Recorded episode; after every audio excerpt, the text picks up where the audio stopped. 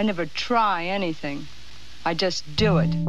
En 2023, le monde de la tech a connu un véritable emballement autour de l'intelligence artificielle, qu'on abrège parfois en IA. Vous avez entendu parler de ChatGPT, de Bard ou encore de Midjourney. Le monde des médias a évidemment été touché par l'IA. Il a même un petit peu tremblé. Salut, c'est Steven Jambeau, vous écoutez l'atelier des médias de RFI. Pendant 20 minutes à la radio, plus encore en podcast puisqu'on peut se le permettre, je vous propose de faire un début de bilan de l'IA dans le monde de l'information et pourquoi pas de faire un peu de prospective sur cette année 2024 qui démarre. Et pour cela, j'ai le plaisir d'avoir avec moi en studio deux spécialistes, si j'ose dire, de l'IA. Je les avais tous les deux reçus séparément à ce micro en début d'année 2023. Les réinviter ensemble, cette fois-ci, était une évidence. Bonjour Olivier Martinez. Bonjour. Tu as longtemps été product manager pour les sites et applications 01net.com et télécharger.com du groupe Altis Media. Et c'est à l'issue de ces expériences que tu t'es intéressé à ce que l'on appelle l'intelligence artificielle générative. Maintenant, tu t'es spécialisé dans le conseil, l'accompagnement et le coaching en matière d'IA. Et tu es le créateur d'une newsletter ia-pulse.news envoyée tous les samedis matins. Gérald Olubovitz, bonjour. Bonjour. Tu es journaliste et consultant en innovation éditoriale. Tu as dans ton parcours été photojournaliste et tu étudies étroitement depuis longtemps les médias synthétiques et notamment les falsifications audiovisuelles. Ta newsletter s'appelle synthmedia.fr. Elle parle d'IA d'un point de vue humain. Tu nous expliqueras ce que tu veux dire par là. Je vais me tourner d'abord vers Olivier Martinez. Il y a un an, tu me disais à ce micro qu'en matière d'IA, ça allait vite, ça irait de plus en plus vite en capacité de création et de précision de ces créations. Où en est-on actuellement? Eh ben, Ça a été très très vite. Euh, l'année 2023 a été très chargée. On a vu euh, apparaître beaucoup de modèles. On a vu euh, les anciens modèles évoluer très rapidement. on a des modèles de langage maintenant qui sont capables, encore plus qu'avant, d'imiter réellement quasiment à la perfection ce que peut faire un humain. Donc c'est-à-dire euh, que là, euh, les intelligences artificielles actuellement créent des textes qui sont presque parfaits, euh, en tout cas en matière de, en, matière de champ lexical, de, de, précision textuelle, de langue en tout cas. Totalement, c'est-à-dire que sur la forme, ces outils sont capables d'être nos équivalents. Je ne parle pas du fond, le fond factuel a encore des soucis, mais sur la forme, quand on met quelqu'un en face de deux textes, un écrit par un humain, un écrit par une IA, il est fort peu probable qu'il arrive à faire la différence. Et en tout cas, quand il fait la différence, c'est plus un coup de chance que euh, vraiment euh, un marqueur quelque part qui dirait que bah, le texte est moins qualitatif dans sa forme euh, quand il est fait par l'IA. Gérald Lubovitz, lorsque je t'avais reçu, nous en étions à ce moment où une IA eh bien, générait des images de Donald Trump en train de se faire arrêter par des policiers en pleine rue à Washington ou à New York. On avait cette image du pape François avec une doudoune blanche. Voilà, ces images étaient créées par des intelligences artificielles. Arrivait encore à, à déceler qu'il y avait quelques petits bugs visuel sur ces images. Qu'en est-il maintenant? Ces petits bugs existent-ils encore? Alors non, enfin il y a toujours de très très légères imperfections, mais là on est passé vraiment euh, dans un autre univers avec la version 6 de, de Midjourney qui a vraiment propulsé en fait euh, la, génération d'images dans une autre sphère. On a atteint le photoréalisme, hein, ni plus ni moins. Donc là, euh, difficile d'aller beaucoup plus loin que le photoréalisme puisque ça ressemble à, la vérité, à ce qu'on voit, à ce qu'on on a l'habitude de, consommer comme image ce qui est d'autant plus troublant parce qu'en en fait on se retrouve face à des, images qui euh, sont utilisées de façon euh, euh, plus ou moins bienveillante en fonction des auteurs et qui bah, portent quand même des messages qui sont particulièrement troublants. Alors il y a la caricature, hein, le, le pape en doudoune ou des versions qui ont fleuri après ça, mais on a vu qu'elles commencent ces images à prendre un rôle particulier dans les élections par exemple, en Argentine là encore récemment où en fait les candidats se sont un peu euh, envoyés ces images générées par IA euh, à la figure, soit où on les ont utilisées pour soutenir leur propre camp. On a vu en Slovaquie aussi euh, des deepfakes qui étaient utilisés pour déstabiliser en fait les candidats et apparemment un candidat a perdu l'élection pour ça. Donc il y a quand même des choses qui qui se sont alors là c'était plutôt un deepfake sonore d'ailleurs, mais mais globalement voilà ça ça a énormément progressé. Olivier Quand je te recevais en janvier 2023, nous en étions au moment où ChatGPT euh, dans sa version 3, je crois, était accessible au grand public gratuitement. En matière d'accessibilité des outils, où en est-on actuellement? Alors, on a continué à avoir des outils qui, qui sont accessibles. ChatGPT, euh, dans sa version 3.5, maintenant est gratuite, euh, est accessible à tout le monde. On a Bard de Google, on a maintenant Copilot euh, de Microsoft qui est basé sur le même modèle de langage que ChatGPT, parce que c'est GPT qui est derrière, qui est partagé en fait. Le modèle de langage est partagé puisque Microsoft a beaucoup investi beaucoup de milliards de dollars dans OpenAI le créateur de ChatGPT. Et puis, on a vu apparaître beaucoup, beaucoup de modèles alors qui sont un peu moins accessibles au grand public, mais qui pour euh, voilà quand on sait un peu bidouiller, on arrive à trouver euh, le moyen de travailler avec eux. Euh, on peut parler du français Mistral, on peut parler de Lama, de Meta, on peut parler voilà. Il y a beaucoup de modèles qui sont qui sont apparus cette année avec une tendance en fin d'année. des gens qui réfléchissent à faire des modèles qui sont moins gros, moins consommateurs, qui s'entraînent plus vite, peut-être aussi avec des données synthétiques en partie. Euh, on a vu même Microsoft euh, faire un petit modèle, ce qu'on appelle un petit modèle. Alors, euh, c'est pour donner une différence, voilà, c'est surtout une une manière de dire qu'un modèle à 7 milliards de paramètres, c'est beaucoup plus petit qu'un modèle à 150 milliards de paramètres. Euh, voilà, GPT 3 était à plus de 150 milliards de paramètres. On ne sait pas très bien 4 parce que Alors, concrètement, ça veut dire quoi ces paramètres? Alors, ces paramètres concrètement, en gros, c'est euh, tout ce que le modèle, tout ce que le schéma d'inférence du réseau neuronal, donc du modèle de langage, euh, a réussi à trouver dans tous les textes qu'on lui a donné à manger. Voilà, toutes les occurrences qu'il a retrouvées, tous les liens qu'il fait entre les différents mots euh, dans, dans, un contexte particulier, dans tous les contextes possibles et imaginables.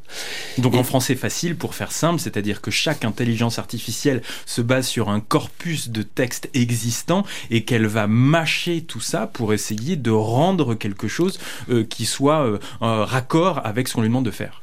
Exactement, c'est exactement ça. Et on a vu vraiment cette tendance en fin d'année où on arrive à faire des modèles qui sont entraîné avec un corpus plus petit, de meilleure qualité, et le modèle est tout aussi performant qu'un gros modèle qui demande beaucoup beaucoup d'entraînement euh, et qui coûte très cher à faire. Gérald Lubovitz, lorsque l'on demandait des images l'année dernière à, des intelligences artificielles, eh bien, on écrivait une phrase en disant Je voudrais une photo de Donald Trump en train de se faire arrêter par des policiers en pleine rue de New York l'après-midi. On pouvait être précis sur le type d'appareil utilisé, etc. On en est toujours là. Euh, je veux dire, c'est toujours aussi simple à faire. Le ticket d'entrée est, toujours aussi faible. Oui, oui. Euh, on a, là, sur cette euh, partie-là, on n'a pas tellement évolué. En fait, c'est les corpus. Hein, euh, de données qui ont servi à l'entraînement, qui, qui, ont évolué, qui, ont, qui sont devenus plus fins. Bon là, on commence à, à, toucher également à, à d'autres limites hein, dans ces corpus de données, puisqu'on on, on commence à détecter des, des, des, des, images qui sont issues de, de, franchises ou de choses comme ça. Et il y a eu un, tout un scandale là qui commence à, à survenir. Voilà. Donc voilà, c'est mais en termes d'outils, on, est à peu près dans les mêmes dans les mêmes zones de, facilité utiliser. Stable Diffusion euh, est toujours aussi euh, disponible. Euh, et puis Midjourney est toujours aussi simple. Alors il y a des petites fonctionnalités en plus hein, qui arrivent évidemment avec, mais rien de rien de, véritablement qui a changé dans l'interface. Olivier Martinez, je parlais tout à l'heure de la façon dont le corpus de texte voilà était utilisé par les intelligences artificielles, qui nous remâchait quelque chose. Et, et, le souci qui existe toujours maintenant avec les intelligences artificielles, c'est le fait qu'elles ne mentionnent pas les sources qu'elles ont utilisées eh bien, pour produire ce texte. Euh, il n'y a pas de vérification des propos euh, qui, est produite par ces intelligences artificielles, si bien que lorsqu'on demande quelque chose à, une intelligence artificielle, c'est souvent à bien à celui qui, comme vous et moi, a demandé quelque chose, de d'essayer de retrouver lui-même les sources. Lorsque l'on demande au système de retrouver la source, il n'est pas toujours possible, pas toujours en capacité de le faire. Alors c'est un gros problème justement des modèles de langage, mais c'est un problème structurel. C'est-à-dire que les modèles de langage ne sont pas des moteurs de recherche, ne sont pas des bases de connaissances. En gros, un modèle de langage apprend comment les mots s'articulent dans une langue naturelle. Ce qui fait sens pour nous ne fait pas sens pour lui. Nous mettons du sens derrière les mots. Lui ne met aucun sens. Lui, ce qu'il calcule, c'est la probabilité qu'un mot suive un autre. Et donc, dans cette calcul de probabilité qui est totalement en dehors du monde, hein, en dehors de notre monde physique, de ce qu'on peut nous voir, ressentir, euh, expérimenter, euh, bah, il lui arrive de dire des bêtises. Ou de créer même des bêtises. Et de créer totalement, puisque euh, il a besoin, par défaut, il va vous répondre. Il n'ose pas dire, une intelligence artificielle ne dira pas je ne sais pas. Elle le dit que si elle a été programmée pour. Ah. Voilà, donc sur certains sujets très très précis, par exemple, euh, les créateurs d'OpenAI disent, voilà, quand on parle de terrorisme, tu ne réponds pas. Si on te demande de faire la bombe atomique, la recette de la bombe atomique, non, tu dis non, je ne peux pas répondre. Donc, mis à part ces cas très très précis, euh, les modèles de langage, qui sont à la base pas des bases de connaissances, qui sont bien pour travailler sur le langage, donnent une réponse à l'utilisateur. Et donc, c'est toute l'ambiguïté de comment ça a été mis sur le marché à fin 2022. Euh, c'est-à-dire qu'on a utilisé donc cette capacité des modèles de langage à créer du langage et on en a fait à peu près. Euh, en tout cas, on a laissé croire que c'était comme des modèles de, de, connaissances, des bases de données accessibles à tout le monde, comme un moteur de recherche, comme Google en fait. C'était le nouveau Google. Sauf que non, à la base, ce n'est pas ça. Donc maintenant, depuis cette année, on a euh, commencé à plugger OpenAI, mais les autres aussi ont commencé à plugger leur modèle de, langage à Internet. Et donc, ces modèles de langage sont capables d'aller en temps réel, vérifier avec une URL euh, ce qu'il y a, ce qu'il n'y a pas, est-ce que cette information est vraie ou pas. C'est ça qui est en train d'évoluer, c'est-à-dire que les intelligences artificielles, lorsque nous nous sommes parlé il y a un an, euh, se basaient sur euh, des, des, des, corpus, des textes, des contenus d'une période donnée, et cela s'arrêtait souvent six mois avant la date de sortie de l'intelligence artificielle ou de, du, du, modèle de cette intelligence artificielle en question. Et maintenant, il y a des intelligences artificielles qui sont directement reliées à Internet et qui peuvent eh bien, se mettre à jour. Voilà. Tout à fait. En temps réel, elles vont chercher l'information, que ce soit sur Internet ou sur des bases de données qualifiées. Hein. On peut très bien euh, demander, il y a certaines intelligences artificielles qui sont pluguées à des bases de, de connaissances, là, en tant que telles, euh, des bases où il y a des papiers scientifiques, et elles vont piocher à l'intérieur pour vous donner une réponse. Gérald Olubovitz, euh, lorsque nous nous parlions l'année dernière, on parlait aussi d'outils de détection de contenus générés par des intelligences artificielles, euh, que ce soit des contenus textuels ou photos. Euh, ces outils sont-ils aussi en train de se développer ou alors, eh bien, voient-ils de plus en plus flou alors il y a, un certain nombre d'outils qui se développent, mais mais on n'est encore pas on n'est pas encore dans un dans un truc très très efficace en réalité parce que pour détecter euh, un contenu qui soit euh, euh, qui soit synthétique et qui qui doit être faux en fait il faut il faut une certaine régularité quoi en fait. Il faut être certain que on va dire à 99,999999% on arrive systématiquement à détecter l'erreur enfin le le, le le, contenu synthétique. Et pour le moment on n'a pas encore d'outils qui permettent de faire ça. Alors parce que en, fait, en réalité, il y a plusieurs, il y a plusieurs euh, cas de figure. Il y a le, cas de figure où effectivement l'image sort toute fraîche, toute euh, euh, fraîchement pondue de, de, de mid-journée, par exemple, et on va passer donc cette, cette image dans un détecteur, et là le détecteur va dire oui, oui, effectivement, parce que l'image est formée d'une manière particulière, elle est fabriquée d'une manière particulière, il va reconnaître ce, ce, le code qui est à l'intérieur et donc comprendre qu'en fait cette image a été générée par, par un mid-journée ou par un stable diffusion. Mais si on le prend après qu'il soit passé euh, à travers euh, euh, Internet, qu'il y ait eu des, des compressions multiples et variées qui a été réalisées, ou même que ça soit une capture d'écran d'une, image synthétique, là on perd complètement l'information qui sert au détecteur à, analyser l'image et à décider si oui ou non elle est fausse. Et là c'est, mort. Donc effectivement il y a quand même encore beaucoup de, de marges de manœuvre qui sont qui, qui est possible, on, arrive assez facilement à les prendre en, défaut. C'est la même chose pour le texte, Olivier Martinez? C'est plus compliqué en fait. Il y a beaucoup de détecteurs de texte. Il y a beaucoup d'entreprises qui se sont lancées là-dessus. Euh, toutes les études scientifiques actuelles montrent, à part des cas très très particuliers, mais montrent que en fait ces détecteurs sont pas si fiables que ça. Que souvent c'est plus, on va dire, pour faire marcher notre cerveau à nous pour voir, enfin voilà, en voyant peut-être quelques tics de langage, euh, parce que les modèles de langage sont comme nous, ils ont des tics. Euh, ChatGPT a une manière particulière quand on ne le guide pas euh, de faire des textes, et donc voilà. On peut voir par exemple le dernier paragraphe, c'est toujours en résumé, en conclusion, etc. Ça commence comme ça, et puis il reprend chaque point qu'il a évoqué au-dessus. C'est très Sciences Po presque. C'est totalement Sciences Po. C'est plus que Sciences Po même. Euh, non, mais quand on voit ça, par exemple, une personne qui n'utilise pas souvent le chat GPT va le laisser. Une personne qui veut justement un peu ne pas faire voir qu'elle a utilisé ce chat GPT va retirer ce, petit paragraphe. Et donc là, c'est plus compliqué à trouver.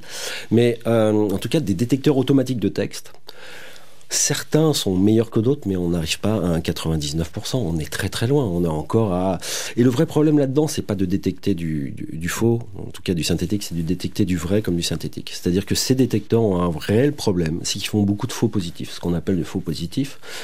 Et c'est pour ça que moi, à chaque fois qu'on m'en parle dans un milieu professionnel, je dis euh, ne l'utilisez pas. N'utilisez pas de détecteur parce que euh, vous pensez qu'un rédacteur a utilisé euh, ChatGPT pour vous rendre une copie. Ne l'utilisez pas parce que il suffit que le papier soit structuré, par exemple, il y ait deux ou trois bullet points, donc vous voyez deux trois petits points dans ce papier, et eh ben il y a de fortes chances pour que les détecteurs disent ah à 75% c'est du ChatGPT. Pourquoi? Parce que ces modèles de langage ont appris à structurer le texte de telle manière. Mais c'est une, structure humaine à la base. Hein. C'est juste que eux l'emploient plus souvent que les humains. Et donc, c'est des marqueurs pour les détecteurs. Sauf que non. Et donc, le gros problème, c'est vraiment les faux positifs, parce qu'on va, entre guillemets, accuser quelqu'un d'avoir utilisé une intelligence artificielle, un modèle de langage, pour écrire un texte, alors qu'il ne l'a pas fait. Et ça peut avoir des conséquences euh, sociales. Oui, ça, a été, euh, ça a été notamment dans, dans, le cadre de la fac. On parlait de mmh. Sciences Po, mais euh, précisément, et c'est pas que Sciences Po, mais il y a eu d'autres d'autres universités en France, à l'étranger, aux États-Unis notamment, et à peu près partout dans le monde, où en réalité ils se sont aperçus que bah, pour détecter en fait un, un, texte, la, la, la, la nature synthétique d'un texte, il se base donc sur ce que produit en fait ChatGPT, c'est-à-dire il va analyser en fait ce que fait ChatGPT, c'est-à-dire il y a un niveau de langage à peu près moyen, hein, qui euh, euh, et euh, donc va se calibrer là-dessus, quoi. Et le problème, c'est qu'en réalité, quand on est, par exemple, étudiant, qu'on étudie, on vient d'un pays et qu'on vient, on, va étudier dans un autre pays, par exemple, on vient de France, on va aux États-Unis, même avec un bon niveau de langue, on a toujours tendance à avoir un vocabulaire qui est moins poussé, moins sophistiqué, moins nuancé que quand on est natif, quand on maîtrise correctement la langue. Donc on va avoir un langage de type moyen et en fait, euh, il s'est avéré que ces détecteurs ont détecté des faux qui étaient des vrais, puisque en fait ces étudiants-là, euh, en fait, maîtrisaient la langue de façon moyenne dans sa euh, structure. Hein, je parle pas dans les idées, mais dans la structure, et a, en fait donc à, pénaliser ces étudiants, ce qui a quand même créé un certain nombre de problèmes, puisque ces étudiants qui ont été détectés à des examens ont n'ont pas pu euh, valider leur diplôme. Donc on voit qu'il y a quand même des conséquences assez majeures sur le sur le la mauvaise utilisation d'un détecteur qui pourrait effectivement qui, qui, a vraiment des conséquences dans le réel. Vous écoutez l'atelier des médias de RFI. Mes invités sont Gérald Olubewitz et Olivier Martinez. Nous parlons d'intelligence artificielle et de ses effets sur les médias. Olivier Martinez fait rentrer l'intelligence artificielle dans une structure, notamment en matière de production éditoriale, n'est pas neutre. Quelles sont les expérimentations que l'on a pu voir ces derniers mois? Ah, il y en a eu beaucoup quand même. Il y en a pas mal. Quelles sont celles qui ont euh, attiré ton attention? Alors, euh, on peut parler de la, presse quotidienne régionale. En France? Euh, En France. où certains, certains titres ont essayé de, de faire rentrer l'intelligence artificielle, en tout cas une partie d'un modèle de langage, euh, dans un processus de production qui était, euh, voilà, ces journaux sont constitués de contenus qui viennent de correspondants locaux, qui sont pas des journalistes professionnels, qui n'ont pas tous les codes d'écriture que peuvent avoir des journalistes professionnels, et donc quand ils envoient leurs copies, ces copies sont revues euh, par des SR, des secrétaires de rédaction, voilà, par des secrétaires de rédaction, d'autres journalistes, et c'est un travail qui est un peu chronophage, un peu, un peu déshumanisant un peu aussi, hein, il faut, faut, bien le dire, hein, parce que c'est pas toujours marrant de, de, de, reprendre. Quand on le fait tous les jours, c'est pénible. Euh, et donc, une des manières d'utiliser l'intelligence artificielle, c'est ce premier niveau de correction, c'est-à-dire reprendre toutes ces correspondances de presse qui arrivent, tous ces écrits, et puis les mettre dans des phrases qui sont structurées telles que le journal le veut. Alors attention, ça fait pas le produit final, c'est-à-dire que le texte n'est pas calibré, il va être encore retouché, etc. Mais disons que c'est un premier niveau. Il est toujours revu par une intelligence humaine avant publication. Alors ça, c'est un principe de base euh, que je pense que Gérald enseigne de la même manière que moi quand on fait des formations. C'est le premier truc qu'on dit tous les deux, c'est qu'on ne publie rien sans validation humaine.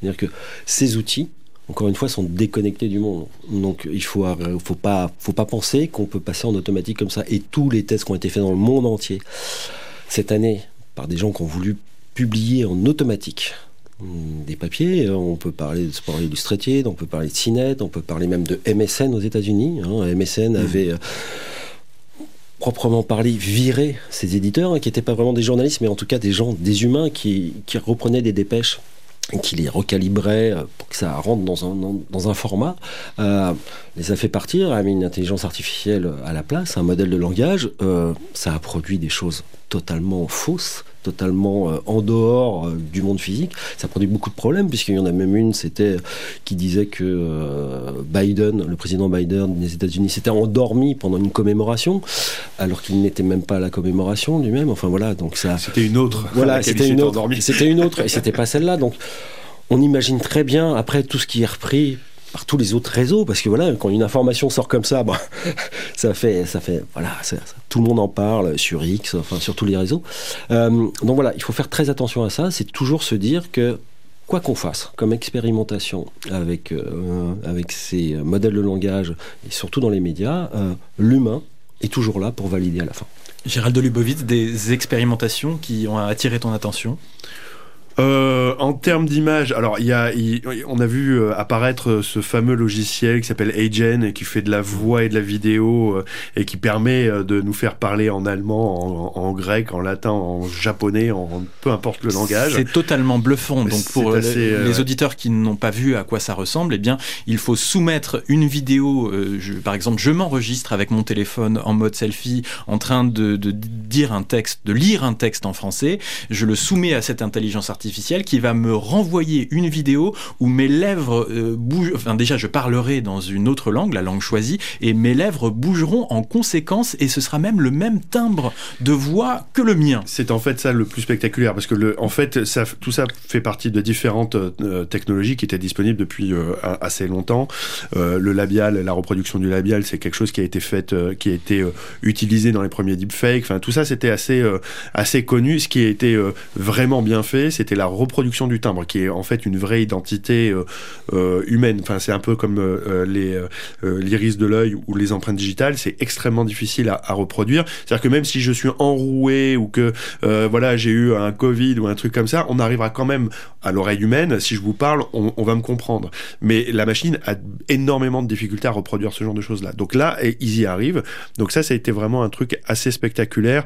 Après, il y a eu d'autres d'autres petites et que certains médias ont, ont utilisé d'ailleurs. Hein. Ça, ça, commence, ouais, ouais, ça commence à être à être utilisé. Mais je voulais revenir sur la, la, remarque d'Olivier parce qu'effectivement, il y a y a la raison en fait pourquoi pour laquelle on met aussi de l'humain euh, et on insiste sur cette notion humaine, c'est aussi pour des raisons euh, bien évidemment faire attention aux faux, mais aussi pour des raisons de copyright, hein, tout bêtement. C'est-à-dire que d'un point de vue légal, une copie qui sort directement de de ChatGPT ou une image qui sortirait directement de Midjourney et qui serait utilisée telle quelle sans retouche, sans rien, en fait, euh, la jurisprudence, pour le moment en tout cas, euh, du Copyright Office américain ou d'autres euh, bureaux du copyright, montre bien qu'en fait, on ne lui attribue pas la propriété intellectuelle. On n'attribue pas la propriété intellectuelle à ces contenus-là au, à l'auteur présumé du prompt. Et c'est donc là, en fait, où il y a un enjeu. C'est qu'il faut que la fin, ça soit quelqu'un qui touche ce, matériel, ce contenu, pour qu'on puisse réattribuer le, copyright. Donc il y a aussi un enjeu industriel derrière. Parlons de ça, justement, Olivier Martinez, du copyright, du droit d'auteur, du droit de reproduction. Euh, il y a quelques bisbilles actuellement, et notamment, il y a une action en justice euh, aux États-Unis de la part du New York Times. Tout à fait. Euh, là, on touche au déjà une première partie qui est l'entraînement de ces modèles. Ces modèles ont été entraînés sur des corpus de texte géants, et dans ces corpus de texte géants, il y a euh, toute la production des médias, quasiment en tout cas de ce qu'on en sait. Parce que c'est pas non plus très clair, parce que ouais, il ne communique assez clairement euh, l'ensemble de du web. C'est l'ensemble du web et donc dedans, voilà.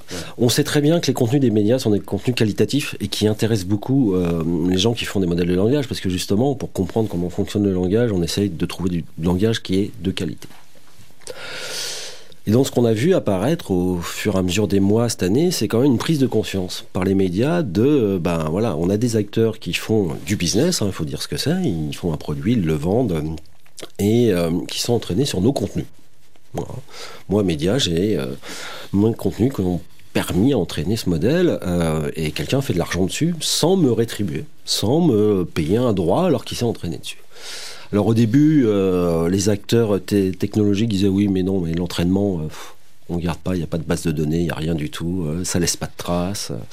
donc circuler, il n'y a rien à voir. Ils ont quand même mis en place des, des, moyens de, pour un média de bloquer, en fait, de dire ce qu'on appelle un opt c'est dire à, technique, technologique non, je ne veux pas que tu t'entraînes avec mes contenus. Donc très concrètement, on parle de balises, de, de, lignes de code qui sont derrière les sites internet qui font que dès qu'un robot d'une intelligence artificielle arrive sur ce site-là, il normalement il est censé voir cette ligne de code qui lui dit pas touche, euh, sors d'ici. C'est exactement ça. Et euh, alors après, ils le respectent ou pas. Hein, euh, c'est comme un sens interdit dans la rue. Hein, euh, on le voit, on s'arrête. Certains le prennent. mais les acteurs sont quand même assez. ils respectent ça. En tout cas de manière apparente, c'est-à-dire que leur propre robot qui serait en train de crawler votre site, ton site, enfin voilà, notre site à tout. Et donc tu, établis, toi, euh, chaque semaine, eh bien, une liste des sites qui euh, mettent ces balises sur leur site pour dire aux intelligences artificielles ne venez pas. Et on peut le dire à ce micro, les sites de France Média Monde, donc RFI, France 24, Monte Carlo, Douelia, ont mis ces balises-là balises pour dire eh bien, qu'ils ne souhaitent pas que des intelligences artificielles utilisent euh, nos articles eh bien, pour s'entraîner. Tout à fait. Et, euh, et, on peut le dire aussi, vous avez été parmi les premiers ici. Euh, voilà, c'est les premiers médias en France, en tout cas, euh, à l'avoir fait. Et puis, on avait une deuxième phase qui est, bah, on va commencer à discuter. Euh, c'est-à-dire que les acteurs technologiques sont venus voir certains médias et ont dit euh, bah, en fait, bon, on voudrait bien s'entraîner avec vos contenus, on voudrait bien les utiliser, donc on va vous payer. Donc il y a eu un premier gros accord qui était avec IP pendant, le, pendant l'été, Associated Press, pour pouvoir non pas utiliser l'actu chaude, mais pouvoir utiliser les archives pour pouvoir entraîner les modèles dessus. Donc vraiment sur un côté euh, langage lui-même, comment fonctionne le langage. Et puis il y a quoi? Il y a un mois et demi à peu près, OpenAI a signé un accord avec Hashtag Springer donc euh, l'éditeur euh, au niveau monde de, plein de publications, donc Politico, etc. Euh, où là, on a un accord qui dit que OpenAI paye Hashtag pour pouvoir accéder aux archives et aux actus chaudes, c'est-à-dire tout ce qui se passe sur le moment. Donc le modèle d'OpenAI va être capable de répondre sur de l'actu actuelle, sur l'actu chaude, en allant chercher ces informations dans les articles qui sont faits par les, euh, par les médias d'achat de Springer. Gérald Lubovitz, on a aussi vu de nombreux médias euh, rédiger des chartes d'utilisation de l'intelligence artificielle. Euh, que faut-il y voir et, et, que contiennent ces chartes? Alors il faut y voir une réaction plutôt euh, bienvenue de la part des médias qui, euh, d'un point dans, un premier réflexe, se disent oula, il y a quelque chose qui se passe, euh, essayons d'encadrer l'usage de cet outil-là qui est particulièrement euh, fin et, complexe. Euh, moi, je reste toujours un peu sur ma fin par rapport aux, chartes, mais c'est un point de vue, mais euh, qui, qui, sont euh, qui sont euh, adoptées parce qu'elles sont assez assez générales. Elles rentrent assez peu dans les dans, dans le détail de ce qu'est la technologie.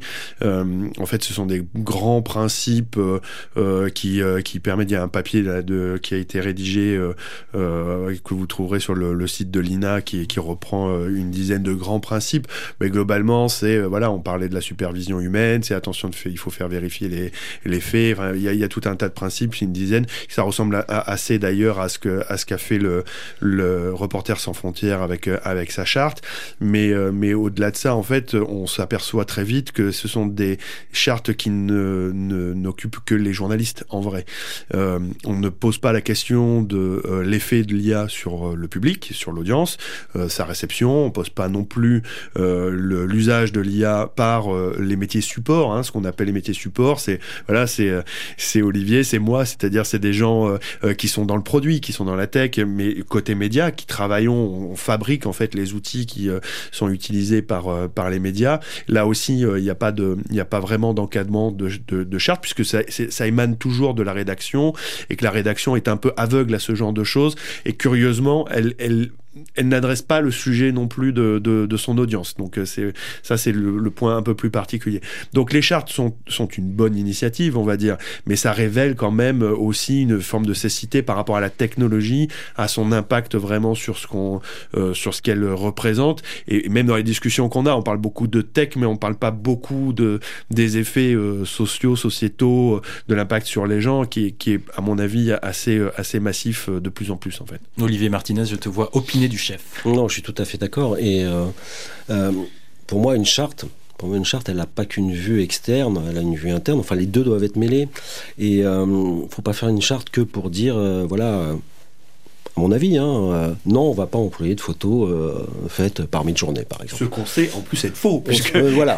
en, l'occurrence, en l'occurrence, en fait, il y, y, a des choses qui arrivent, en fait. Mais peu importe. Mais voilà, c'est aussi, c'est pas que une question d'affichage, c'est une question de dire, ben, dans mon entreprise, alors je vais prendre le cas le plus large, hein, plus large que les médias, même dans toute entreprise, qu'est-ce que j'ai le droit de faire? Qu'est-ce que moi, être humain, j'ai le droit d'utiliser comme IA dans mon travail de tous les jours? C'est-à-dire, je prends un exemple très bête et méchant, mais j'aurais pris une photo qui ne serait pas très précise, qui serait un petit peu floue, qui serait euh, euh, sous-exposée, que sais-je. Euh, la, la, question pourrait se poser très clairement, est-ce que j'ai le droit de soumettre cette photo à une intelligence artificielle qui va me la retravailler sans changer le cadre, sans voilà changer juste la colorimétrie et la netteté de certaines zones. Euh, voilà. Est-ce que ça c'est tolérable ou pas? Ça c'est une vraie question. C'est des vraies questions, mais on peut même se dire que, enfin, ça va beaucoup plus loin que ça. La euh, traduction, texte, hein. la traduction voilà, j'allais, j'allais dire, voilà, non, mais j'allais exactement la traduction. Tous les outils de traduction actuels, tous, absolument tous, fonctionne avec de l'IA derrière, avec des modèles de langage. Qu'est-ce qu'on fait par rapport à ça? Le pire dans, dans l'histoire, ce sont les gens qui ne veulent pas prendre de charte. Euh, parce que déjà avoir une petite charte c'est bien, mais de ne pas en prendre. Il faut bien se dire qu'actuellement, il y a un sondage qui est paru il n'y a pas longtemps qui disait en gros, il y a 78% des gens qui utilisent des outils d'IA en entreprise, plus largement en entreprise, qui ne le disent pas. Pourquoi ils ne le disent pas? Parce que ils ont peur, euh, certainement. En tout cas, ils veulent pas l'avouer. Mais en tout cas, ils ne peuvent même pas le dire, puisqu'il n'y a même pas de charte qui va l'encadrer. Donc, ils pourraient même pas être en dehors ou, dans les clous. Il faut bien se poser cette question-là actuellement. Et dans les médias, la question se pose encore plus. Hein, on est bien d'accord. Euh, diffuser de l'information synthétique qui n'aurait pas été euh, vérifiée, validée, etc. Mais j'ai envie de dire un peu comme Gérald, en fait, c'est la base du métier de média, de journaliste, etc. C'est-à-dire que, synthétique ou pas, de toute façon, il y a un travail derrière de journalistique qui doit être fait. Euh, donc celui-là, il n'est pas remplaçable. Euh, il faut qu'il soit fait. Euh, encore une fois, on ne sort pas l'humain. On ne mm. sort absolument pas l'humain de la chaîne. J'aimerais aussi qu'on parle des financements en matière d'intelligence artificielle dans le monde des médias. Alors on sait que dans le monde de la tech, il y a eu un véritable emballement, des milliards de dollars ont été annoncés, des rachats, des sous-rachats, etc., etc. Dans le monde des médias, les investissements actuellement sont-ils eux aussi à la hausse et vont-ils continuer à grimper en 2024 ou pas? J'ai l'impression qu'en fait, on est dans une phase d'acculturation et de formation et de compréhension de ce que ça peut, de ce que ces outils euh, peuvent faire. Il y a évidemment des groupes qui commencent à, investir et qui commencent à, regarder de façon plus euh, précise sur la, dimension technique, hein, c'est-à-dire euh, bah, faire entraîner de, leur modèle, etc. Euh, Bloomberg l'avait fait, a, été un des premiers à le faire, même si apparemment son moteur a l'air d'être moins bon que, que, GPT-4, mais globalement il y a quand même une, euh, une volonté de certains groupes de, de se mettre à, à, la page. Moi, ce qui, euh, ça dépend aussi quel type d'investissement, d'investissement on va faire, comment on va le faire. Olivier parlait de modèles open source tout à l'heure dans Mistral, dont d'autres, qui sont des modèles qui sont en réalité peu onéreux à entraîner parce que plus petits, plus faciles à, à utiliser mais aussi qui permettent aussi une forme d'indépendance vis-à-vis de, de, de, des, opérateurs américains.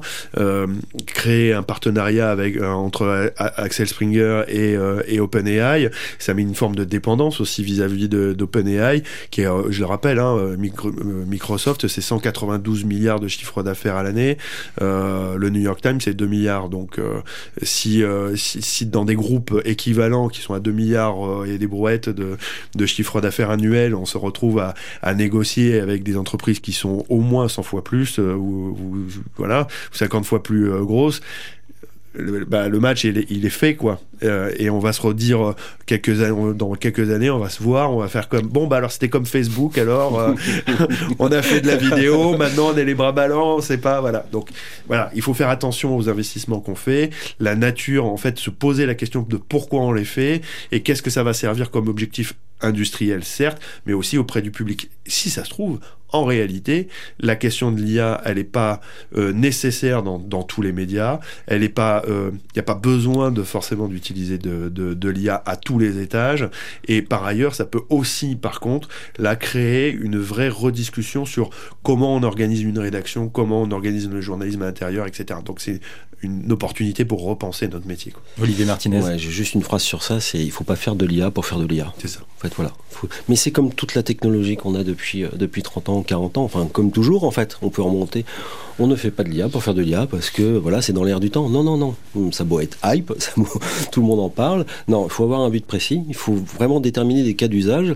Et puis, euh, il y a quelque chose que commencent à faire effectivement les médias, c'est-à-dire une phase d'acculturation et de formation. Et je pense qu'elle est essentielle. Elle est essentielle pour toute entreprise, médiatique ou non. Euh, il faut former les gens à ce que c'est. Euh, quels sont les outils, comment on les utilise, pourquoi on les utilise, ne serait-ce que pour qu'ils se rendent compte eux-mêmes, que chaque personne se rende compte des limites de ces outils. Une fois qu'on s'est rendu compte des limites de ces outils, déjà on en a un peu moins peur, parce que certains en ont peur encore de ces outils, et surtout on, sait ce qu'on peut en faire.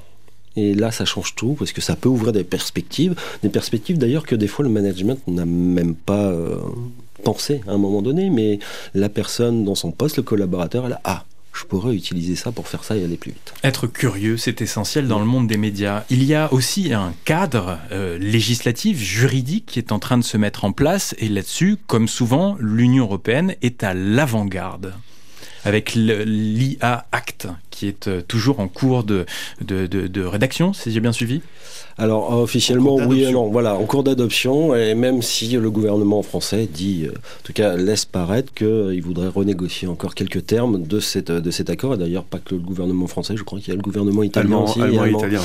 Euh, ces deux gouvernements-là. Euh, dans l'IRAC, il y, a, il y a deux parties pour moi. Il y a une partie qui est assez historique sur laquelle ils bossent depuis 3-4 ans, je crois, mm. si je me souviens bien, qui est toute la définition de ce qu'est une de ce qu'est l'IA et puis des différents niveaux de sécurité que doivent avoir des IA, des IA qui vont être interdites, d'autres qui vont demander euh, certaines choses. Et seulement cette année, ils ont rajouté un petit, un petit chapitre sur l'IA générative. Parce que voilà, c'est arrivé sur le, sur le tapis et ce petit chapitre sur l'IA générative est pour moi euh, un peu...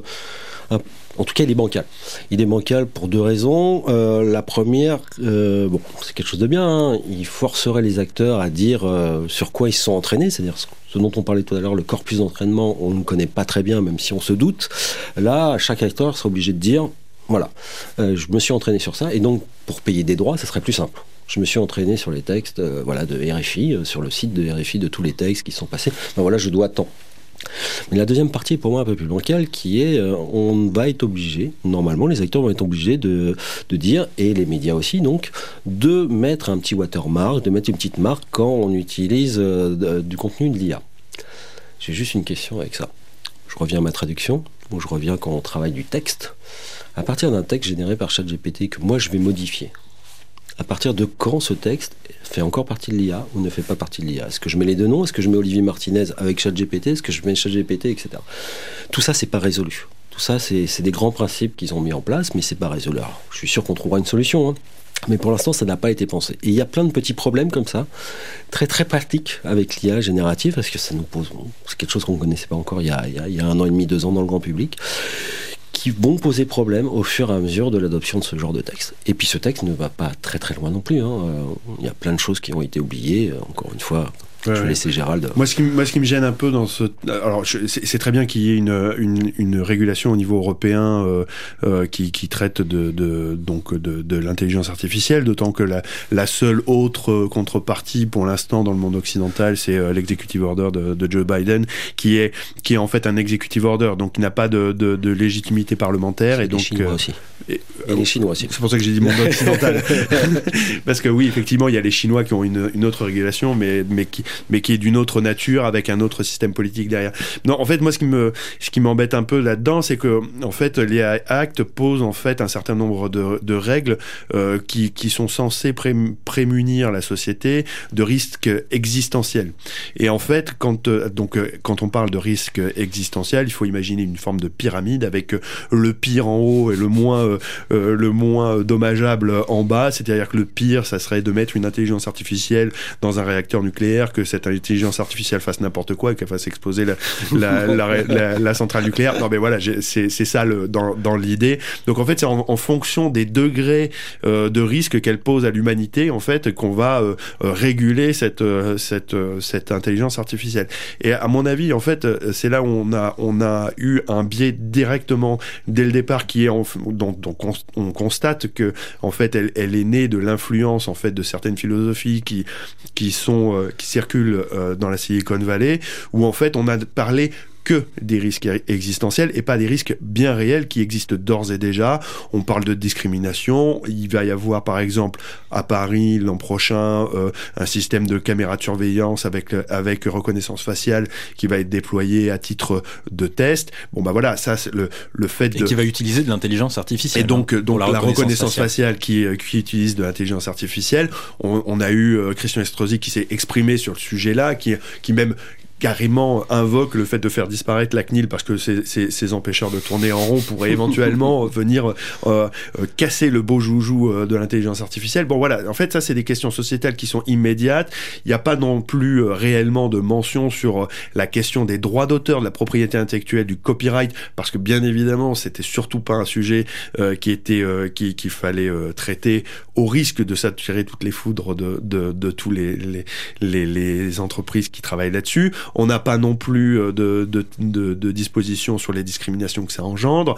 Euh, alors les discriminations de genre entre personnes euh, racisées ou pas, etc. Donc vous voyez qu'il y a tout un tas de spectres de, de, choses qui sont qui affectent d'ores et déjà hein, l'utilisation de l'IA parce que quand on parle d'IA, on parle d'intelligence artificielle générative qui est donc voilà le chat GPT mid-journée, mais l'IA existe depuis un moment dans le dans notre environnement et par exemple les détecteurs que vous avez à l'aéroport de Paris quand vous passez euh, euh, les, body scans là où vous devez lever les bras pour pouvoir montrer voilà ça c'est un problème majeur par exemple quand on est transgenre puisqu'en fait l'intelligence artificielle qui a été entraînée pour reconnaître le corps humain euh, qui, qui passe devant soi n'a pas été entraînée à détecter des personnes transgenres. Et donc, systématiquement, dès qu'une personne transgenre passe là, ou régulièrement, elle se fait détecter comme étant problématique parce que l'IA ne reconnaît pas ce, corps-là. Vous voyez qu'en fait, c'est des questions sociales extrêmement fortes parce que derrière, il y a euh, une arrestation où il y a, on, met la personne de côté, on,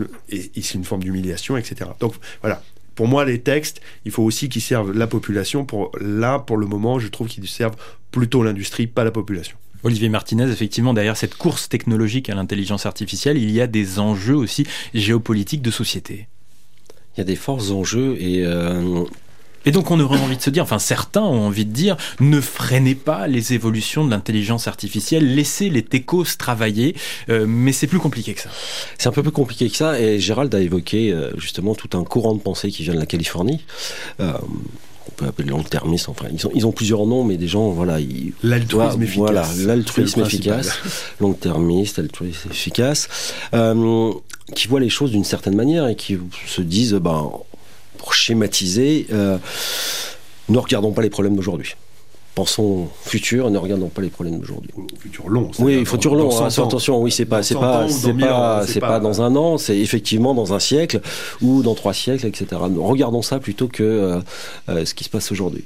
Puis il y a un deuxième courant de pensée qui là est, plus proche de nous en fait, euh, qui est un courant ben, politique, hein, politique économique de pensée qui bah, assez libéral, qui en tout cas dans sa partie économique, qui dit ben, laissons l'innovation avancer. Et une fois que l'innovation aura fait son travail, eh ben on pourra regarder si on peut réguler. Mais attention, la régulation, c'est mauvais. Euh, je suis assez partagé en vrai, moi, euh, sur, ces questions. Je sais que, voilà, contraindre l'innovation euh, et ne pas lui donner un champ des possibles fait qu'on a certainement des choses qui sont bloquées. D'un autre côté, je pense que il faudrait que les deux fonctionnent en parallèle, mais que les deux fonctionnent en parallèle, euh, pas d'une manière disproportionnée. Quand je prends euh, actuellement en France ce qui se passe au niveau du comité, alors le gouvernement vient de changer, alors peut-être que ça va changer, mais du comité qui est euh, auprès, qui était auprès de la première ministre, qui sera peut-être auprès de Gabriel Attal maintenant, je ne sais pas, était composé à quasiment 100% de gens qui pensaient exactement la même chose euh, sur justement cette dimension euh, euh, innovation qu'il ne faut pas la brider, qu'il ne faut pas mettre de règles et qu'on verra plus tard. Je pense que non, je pense que les deux marchent ensemble et qu'il faut faire intervenir des gens, voilà, des gens qui pensent des gens qui pensent aux problèmes, des gens qui évaluent les problèmes et des problèmes vraiment courants tout de suite, comme Gérald les évoquait actuellement. L'IA, c'est bien plus compliqué et bien plus largement diffusé que l'IA générative. On parle tous d'IA générative depuis un an et demi, mais en fait l'IA, ça fait des années que c'est là. On en a tous dans notre smartphone, on en a tous dans nos ordinateurs, on en a dans nos voitures, euh, en médecine, etc. Et donc ça prend un champ beaucoup plus large et il faut absolument, à mon avis, que des gens externes vraiment externes euh, à ce domaine, à cette industrie, euh, bah, soient aux côtés des décideurs et leur donnent un éclairage, ce qui n'est pas toujours le cas. Vous êtes tous les deux consultants en matière d'intelligence artificielle, notamment pour les médias. Votre agenda 2024 est-il déjà bien rempli ou pas encore?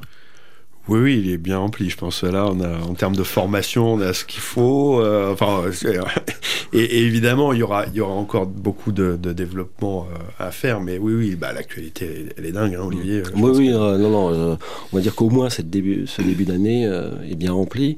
on est encore, encore, ce qu'on disait il y, a, il y, a, quelques minutes, on est encore dans cette phase d'acculturation de formation qui pour moi est primordial en fait. Euh, et tant qu'on n'aura pas passé ce cap, on pourra faire toutes les expériences qu'on veut à côté et effectivement passer en production certaines choses.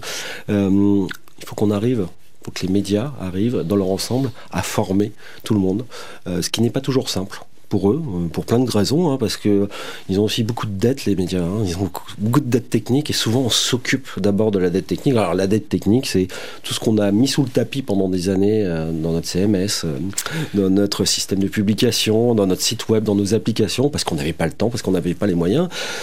Le fait qu'une nouvelle technologie arrive et bouscule tout ça, eh ben, fait qu'on est obligé de s'y intéresser un petit peu. Donc il y a peut-être des questions prioritaires purement techniques à, s'occuper d'abord, mais en tout cas, il faut pas oublier que euh, ben, il faut former les gens, il faut les acculturer, il faut que tout le monde s'y mette. Pour bien comprendre, ça ne veut pas dire qu'on va l'utiliser. C'est aussi ça, je pense que Gérald mm. a le même discours là-dessus.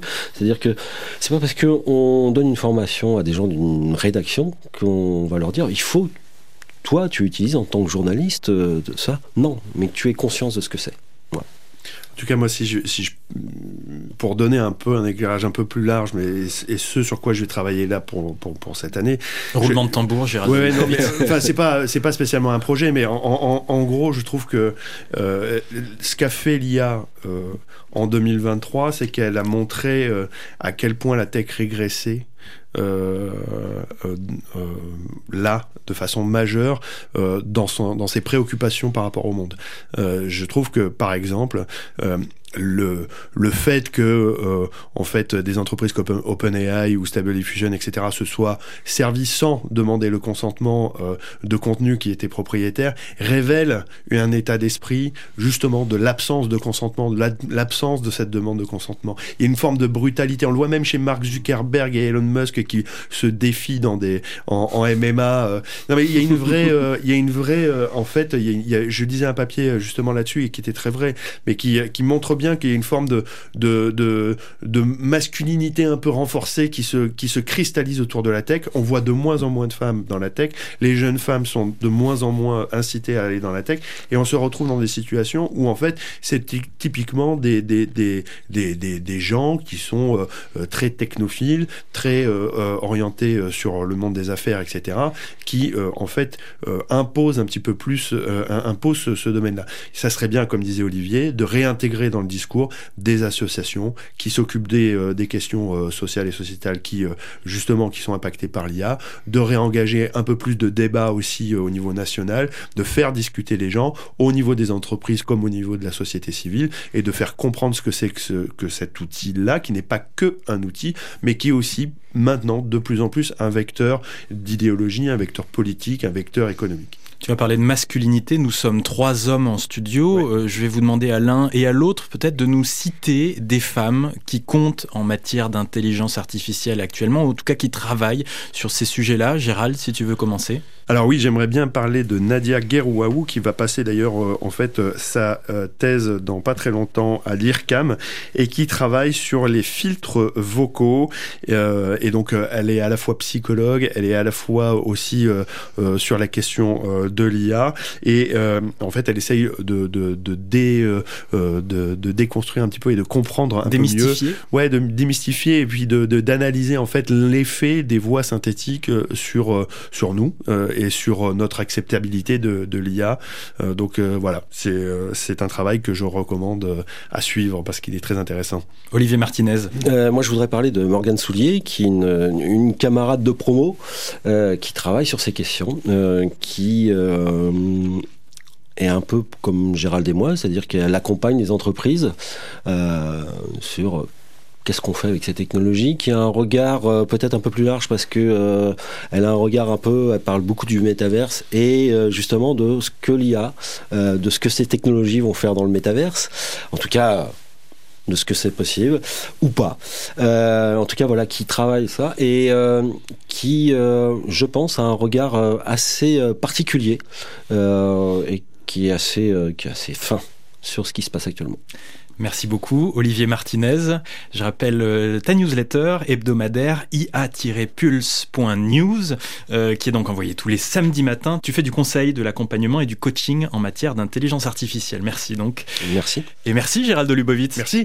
Journaliste et consultant en innovation éditoriale. Ta newsletter, c'est synthmedia.fr qui parle euh, des médias synthétiques et de l'actualité de l'intelligence artificielle. Je vous dis à bientôt, tous les deux dans l'atelier des médias. À bientôt. À bientôt, merci. On va terminer cette émission en parlant de football avec Monde Blog Audio. Vous le savez, euh, c'est ce moment qui fait entendre les voix des blogueurs et des blogueuses francophones de RFI. Et ce week-end, ça ne vous a pas échappé, débute la Coupe d'Afrique des Nations de football. Écoutons, eh bien, quelqu'un qui vient d'un pays où ne se passe pas la Coupe d'Afrique des Nations, qui ne concourt pas, c'est Haïti. Le blogueur Osman Jérôme nous raconte comment il aime regarder les matchs de foot entouré de supporters dans l'ambiance survoltée des bars de son quartier. Une bonne partie de foot ne se regarde pas tout seul, assis sur le canapé du salon ou enfermé dans le silence de sa chambre. Moi, je vais toujours voir le foot au bar. C'est beaucoup plus jouissif d'être dans la foule, accompagné d'excitation et de bonne humeur. On est entouré et c'est sympa de retrouver les amis dans un bar de quartier. Les matchs sont de grands moments de convivialité. Donc, pour vivre les émotions intensément, rien de mieux que de regarder la compétition dans une ambiance festive et survoltée entouré d'autres supporters. C'est le grand soir. L'écran du bar est branché sur une chaîne étrangère qui diffuse le match tant attendu. Les clients sont de plus en plus nombreux. Ils viennent en bande encourager leur équipe favorite. C'est l'effervescence. Les serveurs s'activent pour satisfaire la demande de chacun. Une bouteille de bière par-ci, un verre de jus naturel par-là, un plat de viande ou un sandwich. En attendant le coup d'envoi, on commente les parties de la veille. À quelques minutes du début, L'ambiance monte. La bonne humeur gagne tout le bar. Chacun fait ses pronostics. Les supporters sont confiants pour décrocher la victoire. Ça y est, l'écran diffuse les premières images de la rencontre. Une fois la partie démarrée, l'ambiance gagne encore en intensité. Tout le monde y va de son petit commentaire. À l'ouverture du score par l'équipe favorite, c'est l'euphorie. Tonnerre d'applaudissements et accolades salue le but marqué. Quelques minutes plus tard, le but de l'égalisation jette un foie et est accueilli dans le silence. Les sourires se crispent. On assiste à des coups de sang pour un tacle mal maîtrisé, des compliments pour tel coach, des reproches pour tel autre. Certains crient sur l'arbitre. Le second but redonne du baume au cœur. Cri de joie. On sent la confiance retrouvée. Le bar se transforme rapidement en une hystérie collective où chaque supporter tente de faire entendre sa voix. Il y a toujours une quinzaine de tacticiens en pair qui savent mieux que l'entraîneur ce qu'il faudrait faire pour gagner. Parfois l'analyse est solide comme du béton, mais on entend aussi des arguments plus incohérents les uns que les autres. La deuxième mi-temps reprend comme la première et la clameur des buts résonne dans tout le quartier. Au bout d'un moment, l'ambiance est tellement nourrie par les discussions et fous rires que certains oublient même de regarder le téléviseur qui diffuse le match. Finalement, c'est la cacophonie totale dans une ambiance bon enfant. Les dernières minutes en sont rythmées par les craintes des uns et les espoirs des autres. Au coup de sifflet final, c'est la délivrance. Si la victoire est belle, c'est l'explosion de joie. La fête se poursuit dans les rues avec des concerts de klaxons jusque tard dans la nuit. Mais si la défaite est amère, On fait un retour express à la maison où l'on range négligemment son drapeau favori en essuyant quelques larmes de déception. Et on attend la prochaine grande compétition. Car avec son club favori, rien n'est jamais définitivement joué. mondoblog.org C'était Haussmann Jérôme, un de nos mondoblogueurs haïtiens. Pour le suivre sur son blog, rendez-vous sur l'autre-haïti.mondoblog.org. Un épisode de Mondoblog audio orchestré par Camille Deloche. Vous pouvez en écouter d'autres sur mondoblog.org. C'est la fin de l'atelier des médias, une émission que vous pouvez écouter gratuitement dès le samedi matin sur la plateforme de podcast de votre choix et notamment sur Pure Radio, l'application de RFI dédiée à nos contenus audio. Pour me contacter, envoyez-moi un mail à l'adresse atelier.rfi c'est moi qui réponds. Simon de Creuse était à la réalisation, Steven Jambeau au micro. Je vous dis à la semaine prochaine pour un nouveau numéro de l'Atelier des médias.